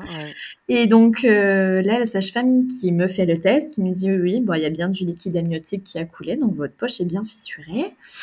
Et elle me dit, et puis au monitoring, elle me dit, oulala, là là, il y a beaucoup de contractions. Et là, elle me dit bon, je vais voir avec le médecin, est-ce qu'on fait pas la césarienne ce matin? Et là, en fait, euh, ça me, mais vraiment, j'avais l'impression que, en fait, j'atterrissais quoi. Je me suis dit non mais pas, aujourd'hui en fait. Enfin, non, euh, c'est pas maintenant que je dois accoucher. J'étais donc à 33 plus 3, même plus 2, je crois. 33 plus 2. Et donc, du coup, euh, bon, euh, j'essaie de négocier tant bien que mal la dernière perfusion du médicament miracle pour arrêter les contractions. Et, et, donc là, elle me le branche et elle me dit, bon, par contre, c'est la dernière fois. Elle me dit c'est la dernière cure de tractocyle qu'on vous fera, puisque de toute façon vous avez fissuré votre poche. Et maintenant, ben, on va attendre que ça arrive. Bon, donc voilà, je regarde Romain, je lui dis bah tu vois, je te l'avais dit, c'est la dernière fois qu'on y rentre. la prochaine fois, on ressortira avec les Et puis bon, voilà, je, vraiment, j'essaie de prendre mon mal en patience. Alors, quelque part, il y avait un peu l'excitation de rencontrer les jumeaux. Ouais parce que je me disais, ça y est, en fait. c'est proche, quoi. C'est pour maintenant, enfin, dans les jours, dans les heures à venir, en fait. Euh, je savais qu'il me restait plus beaucoup à tenir. Et quelque part, j'avais aussi cette ambivalence de dire, non, mais en fait, c'est encore beaucoup trop tôt. On n'est qu'à 33 semaines. Et euh, non, ils doivent pas arriver maintenant, en fait. Parce que s'ils arrivent maintenant, ils vont forcément euh, aller en néonat. Oui. Mm. Et donc euh, voilà, j'étais vraiment dans cette ambivalence entre ma casquette de soignante et ma mm. casquette bah, de femme enceinte, qui n'en mm. pouvait plus. Mm. et, et beaucoup de mal avec ce lâcher prise pour le coup là, puisqu'en fait, bah, mon cerveau me disait ok, inexorablement ça va arriver. Et en fait, j'avais, enfin ma raison, hein, voilà. Et puis après, j'avais quand même bah, mon cœur de maman qui voulait pas en fait que ça arrive maintenant, puisque en mm. fait euh, c'était c'était trop risqué pour eux. Et donc euh, je retourne pour la troisième fois en unité de grossesse pathologique dans une chambre individuelle cette fois-ci. Et donc là les journées sont très longues. Euh, puisqu'en fait j'avais la perfusion, j'avais ma poche fissurée, donc j'avais tellement peur de la rompre que j'osais même plus me lever. Et, euh, et puis toute la journée des contractions, des contractions, euh, malgré, malgré la fin de la perfusion. Quoi. Et je dis au médecin, écoutez, je suis vraiment pas bien. Euh, j'ai vraiment pas envie d'accoucher euh, dans la nuit parce que c'était bah, le début du week-end, on était le vendredi soir. Et je lui dis, je, voilà, je, voudrais que ce soit vous aujourd'hui qui me fassiez la césarienne. Elle me dit non, non, je peux pas, je peux pas faire ça. On va attendre. De toute façon, c'est pas pour maintenant. Voilà, donc euh, vraiment, je me suis dit, ah, c'est dur parce que j'ai vraiment pas été écoutée dans mon ressenti de, de femme enceinte. Quoi. Oui, oui, oui. Mm. Et, et, donc, euh, bon, on m'a laissé comme ça. On m'a dit, tenez, prenez du doliprane. Et puis voilà. Oui, Et mm. puis là, j'avais des douleurs qui étaient de plus en plus intenses, euh, qui radiaient dans les jambes. Euh, une douleur qui radie, mais de manière très intense dans une cuisse, particulièrement la cuisse droite. Puis là, j'appelle la sage-femme avec les larmes aux yeux. Je me retenais de pleurer tellement que j'avais mal. Et je lui dis, écoutez, donnez-moi quelque chose, j'en peux plus. En fait, j'y arrive plus, quoi. Ouais. Et donc là, elle me dit ah, je vais voir avec la, avec la gynécologue de garde, puisque je, je pense qu'il y a peut-être une flébite. Vous êtes peut-être en train de faire une flébite. Oh je me dis, oh, putain, plus que ça, franchement. Ouais, pas Et donc là, en fait, euh, la sage-femme revient avec, euh, j'ai très bien reconnu ce qu'elle avait entre les mains, c'était une injection de Lovenox. Donc c'est un, un antiplaquettaire. Euh, un anticoagulant et elle me dit je vais vous faire une injection donc de Lovenox par rapport à, à la suspicion de phlébite. Et moi, en tant qu'infirmière, euh, les neurones se connectent. Euh, en deux secondes, ça fait. Je lui dis non, non, mais en fait, vous pouvez pas me faire ça maintenant, euh, sans avoir fait d'échographie Doppler, sans que on soit sûr que ce soit une thrombose, parce que si j'accouche, je pourrais pas avoir de, de péridurale en fait. Et elle me dit non, non, mais vous allez pas accoucher maintenant. Euh, de toute façon, euh, euh, c'est comme ça. La gynéco vous a prescrit, enfin l'anesthésiste a demandé à ce qu'on vous fasse le Lovenox. Et là, dans ma tête, je me dis, c'est sûr, il va se passer une merde, c'est bah sûr. Et donc, du coup, elle me fait l'injection et peut-être une heure après, je me lève avec une envie de vomir, mais terrible, une, envie de vomissement, mais horrible. Je vais aux toilettes, j'essaie de me retenir tant bien que mal. Et impossible de me retenir sur l'effort de vomissement. D'un coup, pouf, la poche des os qui se. La poche, ouais. et là, en fait, j'ai, j'ai, je me suis regardée dans la glace, je me suis vue blanchir, je me suis dit non, pas maintenant. Mais pas maintenant, en fait. C'était. Il était 22h30. Enfin, voilà, c'était la nuit de vendredi à samedi, donc sous effectif, manque d'effectifs au niveau médical, au niveau tout quoi. Tout ce que tu avais ressenti. En ouais, et en fait, bah, très difficile à accepter parce qu'en fait, sur le moment, je leur en ai voulu. Je me suis dit, mais, pourquoi en fait? Pourquoi ils m'écoutent pas? Pourquoi depuis le début, à chaque fois que je leur parle de mon, de mon ressenti, pourquoi ce n'est pas pris en considération en fait? Donc euh, voilà, les larmes aux yeux. Je vois la gynéco débarquer dans la salle de bain qui me dit, rhabillez-vous. Donc déjà, euh, je comprends pas. Je me dis non, mais en fait, euh, je viens de rompre ma poche, euh, j'ai des contractions qui me tétanisent les membres, je n'arrive pas à mettre un pied devant l'autre et elle me demande de me rhabiller. non, non, C'était, j'avais l'impression vraiment d'être sur une autre planète que ces personnes-là, vraiment. Je... Et et là, en fait, elle voit que je souffre énormément puisqu'en fait, euh, les contractions me coupent la respiration. Donc, euh, je rentrais vraiment dans, dans, mes contractions de travail. Hein. J'étais vraiment en plein travail. Et donc, je n'arrivais plus à parler. Et là, en fait, elle comprend que ben, ça devient urgent. Elle, euh, elle m'allonge, elle m'ausculte et puis elle me dit on va vous descendre, on va vous descendre au bloc. Et là, en fait, en discutant sur le trajet, je lui dis que voilà, je suppose que je vais pas pouvoir avoir de péridurale, de anesthésie. Elle me dit oui, effectivement, avec euh, le Lovenox qu'on vous a fait, vous ne pourrez pas, vous ne pourrez pas avoir de péridurale. On va mm. devoir vous faire une anesthésie générale. Donc euh, voilà, là euh, j'en ai pleuré. J'en ai pleuré parce qu'en fait on me volait mon accouchement. C'était exactement ça qui se passait et c'était tellement difficile de, bah, en fait d'être en fait, je, subissais. Tout ce qui se passait depuis le début, déjà, je le subissais.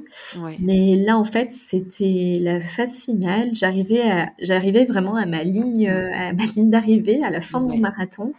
Et même ça, en fait, finalement, on me le volait. Voilà. Mon arrivant me l'a volé aussi. Et, et je leur en ai, bah, je pense que je leur en, je leur en veux toujours au fond de moi. Ouais, ouais, bien sûr. Mm. Voilà. Donc, euh, bah, je me suis laissée faire. J'ai j'ai un peu débranché mon cerveau. Voilà, j'ai essayé de de profiter des derniers instants, euh, on va dire de symbiose totale avec euh, mes deux bébés encore dans le ventre. Et puis euh, j'avais tellement mal que je me souviens, j'étais à genoux, je me tenais à la tête du brancard tellement que, enfin, je pouvais pas rester sur le dos. Hein. Les contractions, elles étaient tellement intenses que c'était, c'était trop dur. Mm. Et donc là, on m'allonge sur euh, la table de bloc opératoire. On me pose une sonde urinaire à vif sans me prévenir. Ce qui fait quand même assez mal. Bah et puis euh, voilà, je vois qu'on me fixe les bras euh, sur, hmm. sur des, des, maintiens. Enfin voilà, c'était c'était très violent en fait. C'était pas du tout de cette manière-là que j'imaginais mon accouchement de toute façon. Et en fait, à ce moment-là, je me souviens que j'avais énormément de mal à respirer puisque là, on m'avait allongé vraiment à plat. Ah et vraiment tout ce que je ne faisais plus depuis des mois. Donc, en fait, euh, je sentais que ma respiration se coupait. Et en fait, je me souviens juste des derniers mots euh, que j'ai dit à l'anesthésiste quand elle m'a posé le masque. Euh, d'oxygène sur, euh, sur le, visage. Je lui ai dit endormez-moi s'il vous plaît. Voilà. J'en pouvais plus. Je lui ai demandé de m'endormir de bah suite pour que, pour mm, que mm. j'ai plus en fait à, subir tout ça puisque c'était vraiment euh, ça devenait en fait euh, au-delà de ce qui était supportable en tant que enfin et pourtant enfin voilà j'étais quand même assez dure à la douleur mais là pour le coup oui. oui je pense voilà mm. donc la césarienne s'est déroulé en moins d'une heure, puisqu'il a fallu les sortir très rapidement une fois que j'étais endormie. Euh, donc, euh, je l'ai né à 3h19 et Ambre à 3h21 le 22 janvier 2022. Euh, et donc, le matin, je me suis réveillée vers 5-6 heures, je pense, en salle de réveil. Et j'ai eu quand même là la bonne surprise. L'anesthésiste, en fait, m'attendait, était là à côté de moi au moment où j'ai ouvert les yeux. Et elle m'avait mis en fait euh, de côté euh, des photos que la puricultrice avait pris de Jules et Ambre au moment où ils ont été, euh, ben, on va dire, aspirés et réanimés en salle de naissance. au bloc. Et donc, j'ai vu bah, pour la première fois mes enfants sur une photo. Voilà. D'accord.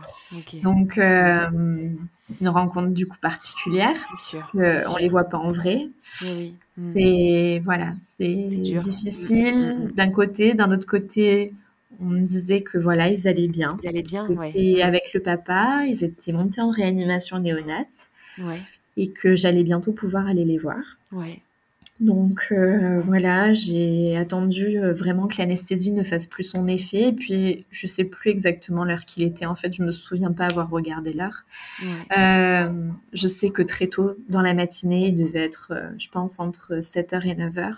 ouais. Euh, en fait, on m'a accompagnée avec un fauteuil en réanimation. Ouais. Et donc, pour la première fois, j'ai fait la rencontre de Julie Ambre. Voilà. Donc, très difficile de pas avoir pu bah, faire euh, ce pot à pot euh, Bien sûr. à la naissance, euh, la tétée d'accueil, enfin, tout ce que finalement une femme peut faire au moment d'un accouchement à terme, Oui. des choses qui sont bah, les plus naturelles qui Exactement. soient. hein, voilà, puisqu'en fait, c'est naturel d'avoir son enfant au sein et Oui. contre soi quand on accouche. Oui. Sauf que voilà, moi j'ai été privée de ça. Euh, donc voilà, un accouchement euh, pas du tout rêvé et, et très traumatique au final, Oui, puisqu'après, je pense que ça a beaucoup euh, joué dans mon postpartum. Bah oui. Donc le Mm. postpartum, on va y venir. Ouais, tout d'abord, Avec tout ce bah, que tu as vécu déjà. Waouh. ouais, c'est ça. Enfin, j'ai envie de dire. Ouais, en fait, j'arrivais pas dans de bonnes dispositions, en fait, Ah ça. oui, non, clairement, à mon avis, à tout point de vue là. Ouais, ouais. Ouais. Bah, surtout la grossesse, l'accouchement, tout quoi. Et ce qui Ouais. s'était passé avant. C'était. Alors, d'un autre côté, en fait, je me sentais vraiment chanceuse parce que je me disais, OK, j'ai accouché à 33 plus 5, Oui. mais euh, voilà, c'est des bébés qui vont bien. Au Oui. final, ils n'ont pas eu besoin d'assistance respiratoire. Donc voilà, quand j'ai découvert Julie Ambre en, en réanimation néonatale, en fait, ils étaient dans des couveuses. D'accord. Ils avaient une sonde nasogastrique et une petite perfusion sur une main. Euh, perfusion parce qu'il y avait eu des petits soucis d'hypoglycémie, notamment pour Ambre, euh, qui avait un poids de naissance inférieur à 2 kg, puisqu'elle est née à 1,950 kg, ma crevette. Oh, D'accord. Euh, voilà, Jules était un peu plus gros, il était 2,320 kg, donc il avait quasiment un poids de naissance euh, Oui. pour un bébé à terme, Oui, donc c'était pas tout mal. ouais. Ouais. Euh, voilà, mais du coup, il y avait des antibiotiques qui, qui devaient être administrés liés donc à la rupture prématurée de la poche des os, etc. Donc voilà, il y avait beaucoup de traitements prophylactiques, on va dire. Oui. Et donc là, en fait, euh, ça a été très difficile pour moi de me dire, est-ce que je vais pouvoir les prendre? Parce qu'en fait, c'est dingue, mais à ce moment-là, j'avais l'impression que j'étais plus infirmière, en fait. J'oubliais tout, tout ce que je savais faire, tout ce que j'avais déjà fait euh, dans cette unité-là, puisque j'avais pas bossé dans cette réanimation néonatale, mais j'avais déjà bossé dans une réa néonate. Et en fait, tout ce matériel-là, je le connaissais sur le bout des doigts, sauf que là, en fait, il s'agissait de mes bébés. Oui. Et Mm. très honnêtement, euh, on a beau, euh, je pense qu'on a beau même être médecin, euh, clairement, quand on est dans cette situation-là, je pense qu'on, c'est comme si on oubliait tout, c'est comme si on savait plus Exactement. faire. Ouais. Et on a vraiment bah, le besoin en fait d'être accompagné. Oui. Mm. Donc je suis tombée sur des puéricultrices qui étaient extraordinaires, Ah, euh, qui ont pris le temps de me les installer en peau à peau. Ouais. Euh, surtout qu'il faut le dire, avec la cicatrice de césarienne, euh, oui. bah, plus. quand la douleur se réveille, ça devient très compliqué de rester assise euh, parce que ça tire, ça tire, Oui, ça fait mal. Voilà. Et, euh, et donc, du coup, j'ai eu un bel accompagnominement par l'équipe de néonates. Mm. Et finalement, je pense que c'est un peu ça qui a, qui a sauvé mon postpartum en première Ouais. partie, Ouais. euh, puisqu'en fait, j'ai été dans ce cocon de douceur vraiment euh, qu'elles ont, qu'elles ont construit autour de nous. Euh, voilà, j'ai senti beaucoup de douceur, aussi bien envers Julien qu'envers moi. Oui. Et je crois que je les remercierai jamais assez pour tout ce qu'elles ont fait pour nous. Ouais. Euh, voilà, il faut quand même savoir que c'était très difficile pour elles à ce moment-là. Elles étaient en sous-effectif. Oui. Euh, Mm. L'hôpital public va très mal en ce moment, hein, ça Ouais. tout le monde le sait, c'est pas, Ouais. pas une nouvelle. Et, euh, et donc, effectivement, elles ont mis tout ça de côté pour ne pas nous faire. Enfin, qu'on ne ressente pas du tout, en fait, ce, ce manque de, de moyens qu'elles pouvaient avoir et de temps. Et voilà, on, on a eu euh, tout ce dont on avait besoin, aussi bien en termes de matériel que d'accompagnement relationnel. Et je pense que c'est ce qui m'a aussi aidé à mettre en place mon allaitement dans de bonnes conditions. Oui. Mm. Euh, voilà, alors mon allaitement, en fait, euh, les... la première semaine exactement, moi je suis restée ensuite de couche puisque j'étais hospitalisée pour ma césarienne.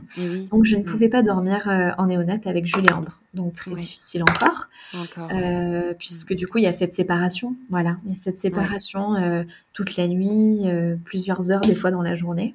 Euh, je devais quand même être dans le service pour mes soins de césarienne le matin, euh, pour mes traitements euh, dans l'après-midi. Donc voilà, il y avait quand même pas mal de moments où j'avais pas, j'avais pas la liberté en fait de rester avec mes enfants.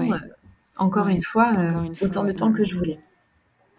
Et donc, du coup, euh, on m'avait donné un tire-lait, le tire-lait, euh, un tire-lait de service hein, de l'hôpital. Je me souviens, c'était un Medela, ouais. symphonie, euh, jaune, qui fait pas mal de bruit. Oui, oui, mais je crois qu'on a eu le même. Oui, oui. et donc, du coup, en fait, je ne savais mais pas du tout comment j'allais pouvoir utiliser cette machine. Je me suis dit, mais mais en fait, comment du lait va pouvoir sortir? Enfin, je vraiment, je, je découvrais quoi. Je me disais, mais mais comment je vais faire en fait pour nourrir deux bébés avec ça enfin oh là là et puis ensuite de couche c'est vrai que les sages-femmes n'ont pas du tout pris le temps d'accompagner mon allaitement euh, j'ai encore eu pas de chance. Vraiment euh, j'ai du coup maintenant j'ai une relation je pense particulière avec euh. Cette euh, branche euh, là euh, au niveau médical. Parce que bah du coup j'ai pas du tout j'ai pas du tout adhéré à leur à leur posture professionnelle en fait du début à la fin. Que ce soit pendant ma grossesse pendant mon accouchement et, et pendant ma suite de couches ouais, beaucoup de mal avec les sages-femmes voilà. Donc, donc du coup, je me suis dit bon bah, va falloir que je me débrouille par moi-même. Alors, j'avais acheté un livre qui s'appelle le manuel très illustré, je crois, de l'allaitement. Oui. Enfin, c'est un livre, euh, c'est une mine d'or euh, qui est vraiment très très enrichissant avec des petits dessins, des schémas. Ouais. Et donc en fait, euh, c'est là que j'ai compris que bah, d'abord il allait falloir que j'exprime mon colostrum, hein, voilà. Que c'est bien par toi-même en définitive. C'est toi-même qui, as mis en place ton allaitement ouais. Euh, ben, en fait, le, le truc, c'est que voilà, j'avais personne pour m'aider à mettre en place mon allaitement ensuite de couche parce qu'en fait, elles avaient trop de travail et que je pense que vu que j'étais souvent en néonate aussi, elles avaient même presque squeezé que j'étais dans leur service, quoi. Ouais. Donc, euh, elles savaient m'appeler pour les soins parce que elle, il fallait qu'elle coche euh, l'administration du Lovenox, le pansement de la césarienne. Mais après, en dehors de ça, en fait, il n'y avait aucun accompagnement. Et vraiment, euh, bah, ça a été très dur parce que même la nuit, quand je les ai appelés juste pour leur donner euh, les petits pots de lait que je venais de tirer pour qu'elles les mettent au frigo, bah, en fait, j'avais l'impression que ça les embêtait, quoi. Oui, oui, oui, clairement. Euh, donc, voilà, je, on va dire que je me suis un peu blindée. Euh, je me suis aussi un peu réfugiée sur euh, la néonate, puisqu'en fait, euh, là, pour le coup, c'était pas du tout le même accompagnement. Là, il y en avait vraiment un. Mm. Et donc, le deuxième jour, je rencontre la pédiatre qui était la chef de service, mais en fait, moi, je savais pas du tout que c'était la chef de service, donc voilà, j'avais pas du tout d'appréhension dans l'échange. Et en fait, elle me dit ah vous voulez allaiter vos jumeaux, tout ça, donc on discute, je lui explique mon projet. Et puis je lui explique donc euh, déjà comment je m'y prends depuis plus de 24 heures. Et elle me dit euh, non mais en fait on va tout reprendre depuis le début. Là ça va pas du tout parce qu'il faut que vous tiriez vraiment votre lait toutes les trois heures, même la nuit. Et en fait moi les sages-femmes euh, en service de suite de couche m'avaient dit non mais reposez-vous la nuit, c'est pas grave si vous sautez un tirage. Alors que si en fait c'était très grave. Puisqu'en fait les 48 premières heures c'est là où vraiment on lance la lactation. Exactement. les trois premières semaines sont cruciales dans la mise en place de l'allaitement. Et en fait, euh, elles étaient en train de me ruiner mon allaitement. C'est ça. Mm. Voilà. Mm. Donc, euh, j'ai écouté cette pédiatre. Euh, j'ai mis mon réveil toutes les trois heures et j'ai tiré mon lait jour, nuit, jour, nuit. voilà, en parallèle de, du poids pot que je faisais avec Julie et Ambre. Alors, des fois, c'était très drôle parce que j'avais donc soit Jules, soit Ambre en poids pot. Et en fait, euh, je demandais aux puricultrices de m'aider à installer en fait euh, la tétrelle sur euh, le sein qui n'était pas couvert par le bébé, quoi. Et en fait, je tirais mon lait bah, en poids pot. Ouais, parce qu'en fait, c'est ce qui est le plus efficace. Oui. Et donc du coup, petit à petit, bah voilà. D'abord, je me souviens, j'avais des seringues. J'ai une photo. Je crois que c'était des seringues de 2 millilitres Et en fait, j'étais, j'étais super contente quand j'avais une seringue pleine parce que je me disais, oh là là, j'ai réussi à remplir une seringue. Oui, oui, oui. voilà, donc ça, c'est vrai que c'était les, les, les 48 premières heures hein, avec le colostrum. Et en fait, après, bah, très rapidement, euh, là, la production a, a, augmenté de manière exponentielle. Et puis, euh, j'ai réussi à mettre de côté des pots de lait que les puricultrices m'ont congelés dans le service. Euh, voilà, donc j'avais du lait même congelé. ce qui était super après pour le retour à la maison d'ailleurs. Oui. Je le conseille. Si euh, d'autres femmes ont l'opportunité en néonate de se faire congeler leur lait euh, quand elles le tirent, euh, c'est vraiment quelque chose qui est important de faire. Oui. Et, et donc du coup, voilà, petit à petit, le tirage commence à faire son effet et on arrive à 35 semaines. Donc ça faisait pas tout à fait 10 jours que j'avais accouché. Et là, on fait la première mise au sein pour, euh, pour Jules. Euh, voilà, première mise au sein, il avait encore sa petite sonde nasogastrique là dans le nez, je me souviens. Et en fait, euh, mise au sein, voilà, avec un bout de sein, hein, puisque au début, c'était compliqué pour eux de, de prendre le sein comme ça directement. Et donc, il a réussi à téter bah, d'abord quelques gouttes de lait, puis petit à petit, ça on faisait les tétés pesés en fait, et puis petit à petit ça prenait quoi, 20, 30 grammes, 40, euh, ainsi de suite. Voilà, donc euh, Ambre a suivi de quelques jours. Donc ça a été euh, après la difficulté de synchroniser les deux, du coup. Oui.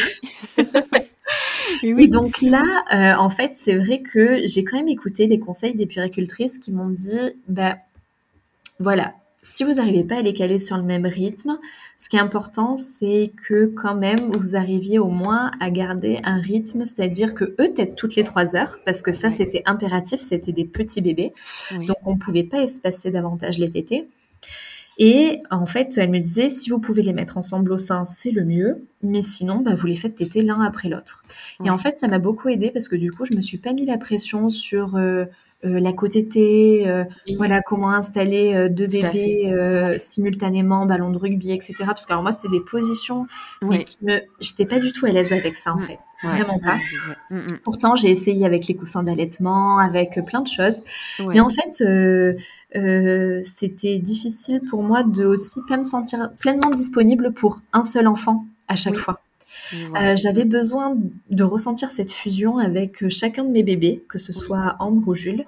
Et donc, du coup, j'ai rapidement fait le choix, en fait, de les allaiter en décalé, puisque du coup, ça me permettait de les allaiter un après l'autre. Et oui. Et donc, c'est comme ça que j'ai mis en place mon allaitement de jumeaux. Euh, donc, euh, voilà, ça demande beaucoup de sacrifices personnels puisque j'avais jamais de temps pour moi. Hein. Voilà, faut quand même le dire.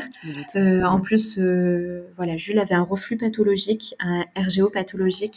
Du coup, après chaque tété, en fait, il avait des vomissements. il vomissait en jet, voilà, ça ressortait. C'était pas des simples régurgitations.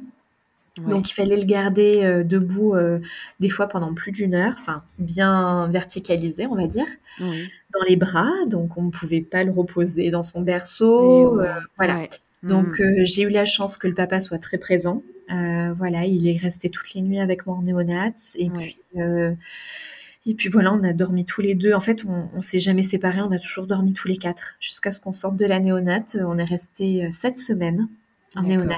Et pendant cette semaine, euh, ça a été vraiment euh, une fusion telle que euh, la seule chose qui a fait que le papa est sorti de la chambre, c'était juste pour aller nous chercher à manger. Oui, c'est ça. Donc vraiment, c'était, on était sur des besoins très primaires au final. Bien sûr. Et, et donc voilà, on a eu la chance de pouvoir dormir avec eux. Et je trouve que au final, euh, bah, dans l'histoire de ma maternité, euh, je l'ai souvent dit en, en, en parlant avec des collègues, euh, moi, ce qui a sauvé mon postpartum, c'est mon allaitement. Voilà. Je pense que j'aurais facilement, j'étais pas très loin, je pense que j'aurais facilement fait une dépression du postpartum assez sévère. Je pense. Euh, Si j'avais pas eu mon allaitement, parce qu'en fait, mon allaitement, c'est ce qui m'a permis de reprendre confiance en moi. Oui c'est ce qui m'a permis de retrouver euh, ben, en fait quelque chose de très fusionnel euh, que j'avais pas pu connaître à l'accouchement euh, avec mes bébés. Mm. Et finalement, c'était quelque chose où je me sentais tellement libre dans en fait, dans ma manière de faire, j'étais en totale autonomie. Euh, c'est-à-dire que voilà, euh, je, on était à l'extérieur, on allait se balader, mes enfants avaient faim, hop, je les mettais au sein et voilà. Un sentiment de liberté dans, dans, ta maternité. Ouais. tout à fait. Où euh, là, il y avait plus de, de chaîne entre guillemets. Hein, c'est ça. C'est très symbolique ce que, ce que, ce que je, je suis en train de décrire, mais c'était un peu ça, parce que mm. l'allaitement, c'est une forme d'emprisonnement. Mm. Euh, l'hospitalisation, c'est une forme d'emprisonnement, puisque c'est pareil, on peut pas sortir. Exactement. Et donc là, en fait, je retrouvais vraiment euh, un sentiment de liberté dans ma maternité. Oui. Et euh, voilà, c'était c'était très très fort. voilà, j'ai adoré allaiter Jules et Ambre. il m'est arrivé de pas dormir des nuits entières, puisqu'en fait, ils étaient toujours en décalé du coup. Donc euh, des fois à une heure, je le tétais, je le gardais un peu verticalisé pour pas qu'il régurgite, etc. Et puis en fait à deux heures et demie, c'était Ambre qui se réveillaient. Ils avaient toujours entre une heure et une heure et demie de décalage. Donc euh, voilà, il y a eu des nuits blanches entières. Euh, j'étais dans un état d'épuisement physique qui a été extrême. Euh, et encore une fois, je pense que ce qui m'a fait tenir, là pour le coup, ça a été vraiment le mental, c'est-à-dire que je me disais qu'en fait, je pouvais pas, je pouvais pas lâcher en fait. Fallait que je tienne, fallait que cet allaitement il réussisse, mm. fallait que mm. il dure dans le temps, parce qu'en fait, euh, bah, c'était la seule chose qui était réussie finalement dans ma maternité. Mm. Voilà. Donc, euh, donc c'était euh, vraiment beaucoup d'investissement personnel de ma part. je n'ai pas quitté mes enfants pendant plus de 7 huit mois, c'est-à-dire que je ne m'absentais même pas pour euh, faire ma rééducation du périnée. Voilà, j'ai attendu que Jules et Ambre euh, aient presque huit mois pour euh, me rendre en consultation une heure chez une sage-femme pour aller faire la rééducation du périnée. Donc voilà, c'est plein de petites choses comme ça, mais c'est quand même une accumulation de petits sacrifices. Oui. voilà, puisque je prenais pas de temps pour moi, des fois j'avais pas le temps de me doucher. c'est des choses qui sont tellement basiques mais qui sont tellement importantes et euh, tu t'oublies totalement en définitive. Ouais, c'est ça. Ouais. Mm. tu l'as dit, c'est ça. C'est mm. un oubli de soi-même, un oubli de soi-même, mais en fait, euh, mes enfants me le rendaient si bien que oui, je pense que je l'ai pas mal vécu. Voilà. L'un va pas sans l'autre. Hein, c'est pas. Oui, c'est ça. C'est que c'est pas un gros mot de le dire que tu t'es oublié pour euh, pour les besoins de tes de tes enfants. oui, et tu l'as fait, avec le cœur. Mm. C'est que c'est pas péjoratif, voilà. Euh, souvent, euh, ce que ce que je vois euh, sur les réseaux, c'est que il y, a plein de, de, mères en fait qui qui se mettent un peu la pression. Mm. Oui, il faut être de suite maquillée, pimpée après l'accouchement, être super bien habillée en postpartum, avoir perdu son ventre au bout de trois mois. Mais en fait, non. Non. Enfin, c'est pas le plus important, honnêtement. C'est ça, c'est ça. Et euh, moi, j'ai réussi à me sentir euh, belle, heureuse et épanouie avec euh, toujours 10 kilos en trop, même au bout de 8 mois. Et, et voilà, en fait, c'est, je pense C'est le travail aussi qui est dur d'accepter et d'accueillir ce changement, en fait. Puisque Tout à fait. on n'est plus et on ne sera plus, même si on renaît différemment, on sera plus celle qu'on était avant. Tout à fait, ouais. Je crois que c'est ça la grosse difficulté du postpartum, c'est accepter ce, ce, changement et surtout accepter de faire le deuil de ce qui n'est plus. C'est ça. Et en fait, euh, très honnêtement, bah, moi, mon allaitement m'a permis, je pense, d'accélérer un peu ce processus de deuil où je me suis dit, bah, en fait, euh, j'ai lâché quelque chose pour quelque chose d'encore plus beau, quoi. Ouais. Voilà. Ben, c'est ça, c'est ce que j'allais dire pour finir sur cette note positive, en fait, qui est. Euh, qui est que oui, on laisse des choses, on laisse la femme qu'on était, mais euh, mais il faut voir ce que ça nous a ouvert et ce que ça nous ouvre euh, malgré euh, malgré les difficultés qui sont enfin juste insurmontables que tu as que tu que tu traversé et que tu as passé quoi. Ouais, voilà. Et après, bah, le sevrage s'est fait tout naturellement pour Ambre. à sept, elle avait sept mois quand, du jour au lendemain, matin, elle a plus voulu du sein, voilà. On avait déjà commencé à introduire des petits biberons parce que de temps en temps, papa elle voulait donner un petit bibi, donc je tirais mon lait en fait et elle prenait mon lait au biberon. Euh, et puis en fait, euh, voilà, du jour au lendemain, euh, donc on combinait très bien les deux comme ça jusqu'à ce qu'elle ait 7 mois, puisque leur papa était en fait en formation les premiers mois où, où Jules et Ambre sont rentrés à la maison après la néonate. Donc c'est vrai que j'ai eu cette difficulté supplémentaire pendant mon postpartum, le fait que mon conjoint ne soit pas présent à la maison pendant plusieurs semaines. Voilà.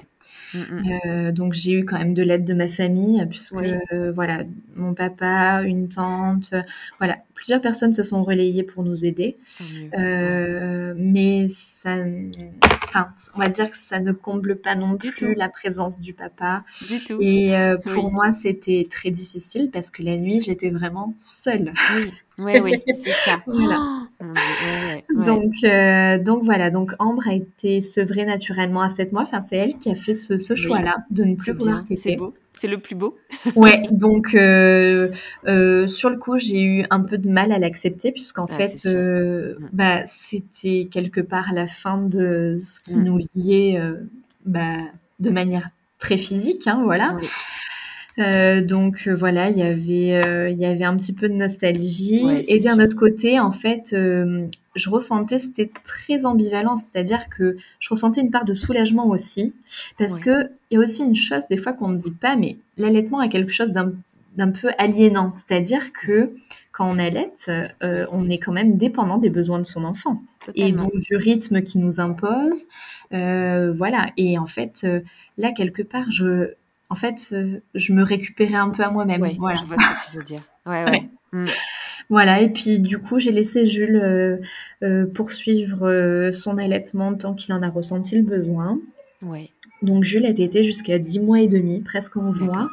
Et en fait, quand le papa est rentré de sa dernière mission euh, au mois de décembre, et eh bien là, en fait, euh, petit à petit, euh, Jules a accepté qu'on introduise un biberon, puis deux, puis trois. Et voilà, petit à petit, en fait, du jour au lendemain, il n'a plus voulu du sein non plus. Voilà. D'accord. Ouais. Donc, un, beau euh, sevrage pour les deux, quoi. Ouais. Ouais, un très beau sevrage. Il n'y a eu aucune euh, frustration, en tout cas, de leur côté, puisqu'à chaque fois, ça a été vraiment eux qui ont initié ça, euh, cet mm, arrêt. Mm. Ouais, voilà. Et euh, voilà, je, bon, l'objectif que je m'étais fixé, c'était jusqu'à leur un an, voilà, jusqu'à demain. C'est incroyable. Voilà, c'est incroyable déjà. Avec parce qu'on sait combien l'allaitement aussi ça prend aussi ça puise au niveau de l'énergie quand on oh sait ce par quoi tu es passé avant. Euh, j'ai envie de dire sans ton parcours déjà l'allaitement est épuisant. Alors avec ce que tu as enduré avant, waouh, waouh, quelle fierté tu peux avoir. Donc c'est ça, ouais. C'est euh, c'est vraiment je suis fière de l'allaitement que qu'on a conduit tous les trois.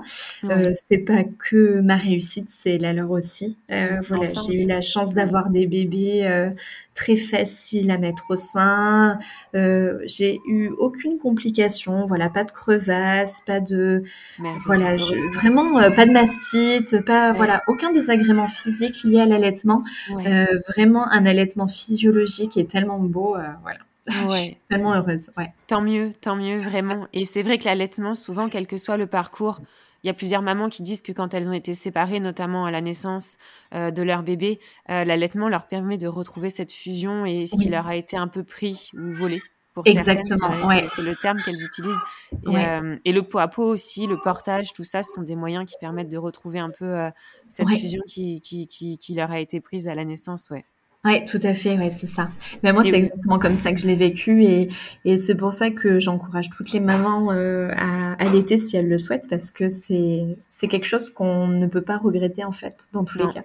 Voilà. C'est ça. Et aujourd'hui, tu te sens comment? Alors, bah aujourd'hui très bien. Euh, Jules et Ambre euh, commencent un peu à marcher avec des esprits.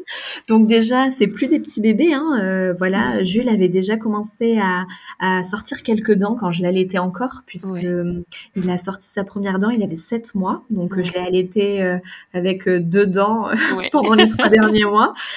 par, par moments, c'était pas super agréable. C'est ça. ouais, ouais. On est d'accord. les petites morsures sont pas super cool. mais enfin, il a jamais trop serré, hein, il pinçait à peine, c'était pas, c'était pas méchant. Et donc du coup, voilà, après on a, on a réussi à, à, se mettre euh, une organisation en place, une organisation où, ou même si on n'a pas de mode de garde pour l'instant pour euh, Julien, puisqu'on n'a pas réussi à trouver une crèche ou une assistante maternelle avec nos horaires atypiques. Euh, en fait, on coordonne euh, nos plannings pour que, en fait, mon conjoint ne travaille pas quand je travaille et inversement. Donc, euh, encore une fois, on est très heureux de cette cette solution qu'on a trouvée puisque Julie et Ambre vont pouvoir rester à la maison encore 4-5 mois. Euh, jusqu'à notre prochain déménagement. Et, euh, et voilà, c'était pour moi c'était quelque chose qui était aussi important puisque euh, il y a beaucoup d'histoires ces derniers temps sur les gardes d'enfants en crèche, chez des assistantes maternelles, beaucoup d'accidents domestiques. Et c'est vrai que moi, avec le parcours que j'ai eu, c'était ma grosse angoisse qu'il leur arrive quelque chose chez quelqu'un. Oui. Euh, voilà. Donc, euh, même si, voilà, si on n'avait pas pu, faire autrement, on aurait fait comme ça. Hein, bien sûr, bien sûr. Parce que c'est comme ça que font 95% euh, des familles, de toute façon.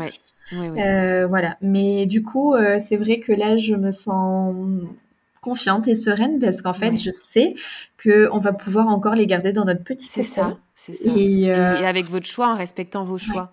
Parce que j'ai l'impression que c'est ce qui t'a aussi un peu un peu traumatisé, c'est le fait qu'on ne t'ait pas écouté et entendu et que tu n'as pas forcément euh, été suivi dans, tes choix euh, oui. dans la parole. Oui, tout à fait. Alors c'est vrai que je suis pas rentrée dans le détail euh, tout au long là de l'enregistrement qu'on vient de faire, mais en fait, voilà, j'ai des petits exemples comme ça en tête où une fois j'avais discuté de, de la méthode d'accouchement avec une, sage-femme et un, et un chirurgien, donc un gynéco quand j'étais hospitalisée.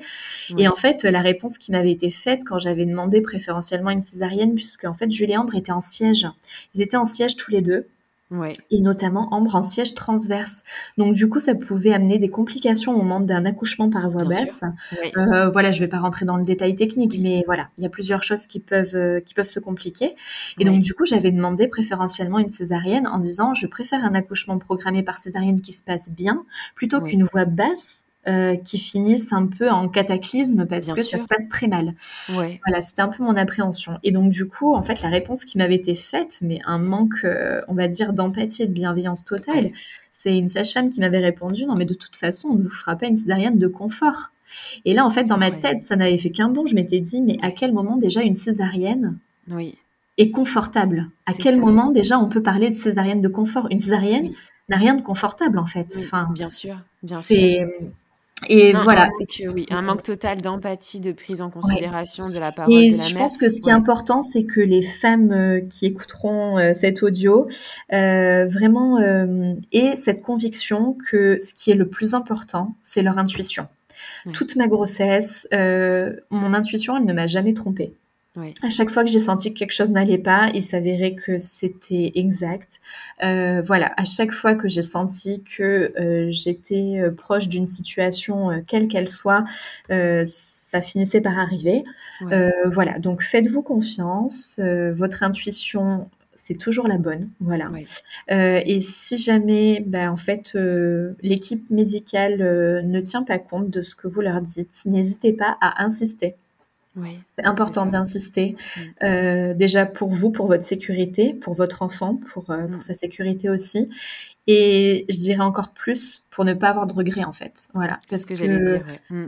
Euh, moi finalement, même si ma grossesse a été très tumultueuse, un peu la satisfaction que j'ai, c'est d'avoir tenu tête finalement à, à, tous ces, ces manquements qu'il y a pu avoir autour de moi au niveau médical. Euh, voilà, de bah, d'avoir tenu bon.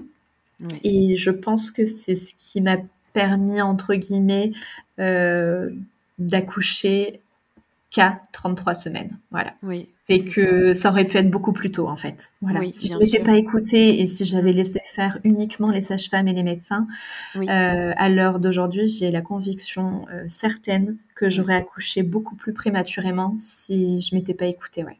C'est sûr, c'est évident. Donc écoutez-vous, faites-vous confiance. personne personne d'autre que vous sait mieux que vous ce qui se passe dans votre corps et ce qui va se passer réellement. Voilà.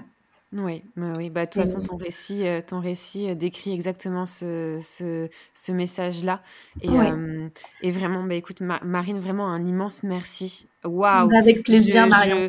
Je, je, suis, mais mais vraiment émerveillée par euh, par la personne que tu es, la femme que tu es euh, avant euh, d'être maman. Ça me touche beaucoup. parce que parce que c'est un récit vraiment qui m'aime beaucoup, qui me touche énormément dans le cœur puisque je voilà, je suis maman et les auditrices aussi sont mamans, donc je pense que ça va énormément les toucher. Euh, tu as une force incroyable, je pense qu'on ne peut que le, le répéter et, et l'admirer. vraiment, parce que je pense que on a toutes les armes pour faire face à des situations, mais ça ne veut pas dire qu'on est capable de les prendre et, et de faire face. Et, et franchement, je voilà, j'ai juste envie de dire que courage, effectivement. énormément, énormément. Et tu l'as dit, le mental, euh, c'est euh, j'ai juste envie de dire que waouh, que tes enfants peuvent être fiers de, de la maman qu'ils ont. Merci beaucoup, Marion. Merci. Vraiment. Bah, en tout cas, c'était un plaisir d'échanger avec toi aujourd'hui et, et, surtout de pouvoir partager euh, ce vécu. Euh, ce qui est important quand on partage une histoire, c'est pas tellement euh, l'histoire en elle-même, c'est c'est ce qu'on peut en, en, ressortir et ce qu'on peut en garder comme euh, comme clé et voilà donc euh, vraiment euh, si ça a pu apporter voilà des, des, des, petits moyens de de se réconforter à certaines mamans bah j'en suis la plus heureuse vraiment. Non, non ton, ton message vibre et vibrera c'est certain en chacune d'entre nous à sa façon. Mais mais vraiment un grand merci Marine en tout cas pour pour pour ce témoignage là le tien. Et, euh, et peut-être qu'on aura l'occasion de se retrouver dans, dans, un autre épisode. Euh, Avec voilà, plaisir. pour parler, euh, je, je, commence peut-être les prémices pour parler peut-être de, de, de, ton expérience à Mayotte. Professionnelle, ouais. Voilà, exactement, exactement. Enfin, une expérience humaine avant tout, ouais. oui, exactement, c'est ça, c'est ça. Tu vas encore nous ouvrir les portes de d'autres horizons, je pense. Oui. Un immense merci à toi, Marine, et, et à bientôt. À bientôt, Marion. Merci. Mama, merci pour ton écoute si précieuse pour moi et toutes les mamas auditrices. Abonne-toi à mon compte Instagram mama.lepodcast pour y retrouver les moments phares des épisodes et bien plus. Mama le podcast est présent sur toutes les plateformes d'écoute les plus connues ainsi que sur YouTube. Alors n'hésite pas à t'abonner, commenter, liker et partager à toutes les mamas qui souhaitent entrer dans notre cercle de mamans du monde. Je te dis à très vite dans un nouvel épisode avec Sandrine, la directrice de la Lecce League au Québec. Cet épisode vous fera voyager à coup sûr vers une autre façon d'appréhender sa maternité avec Sandrine. Une maman authentique qui développera certes les actions de la Lecce pour accompagner les mamans allaitantes québécoises, mais aussi l'importance du maternage comme pilier pour la maman et le bébé. Mais en attendant de retrouver Sandrine, maman n'oublie pas, ta maternité t'appartient. Elle est un univers aussi merveilleux que le monde mama, yeah.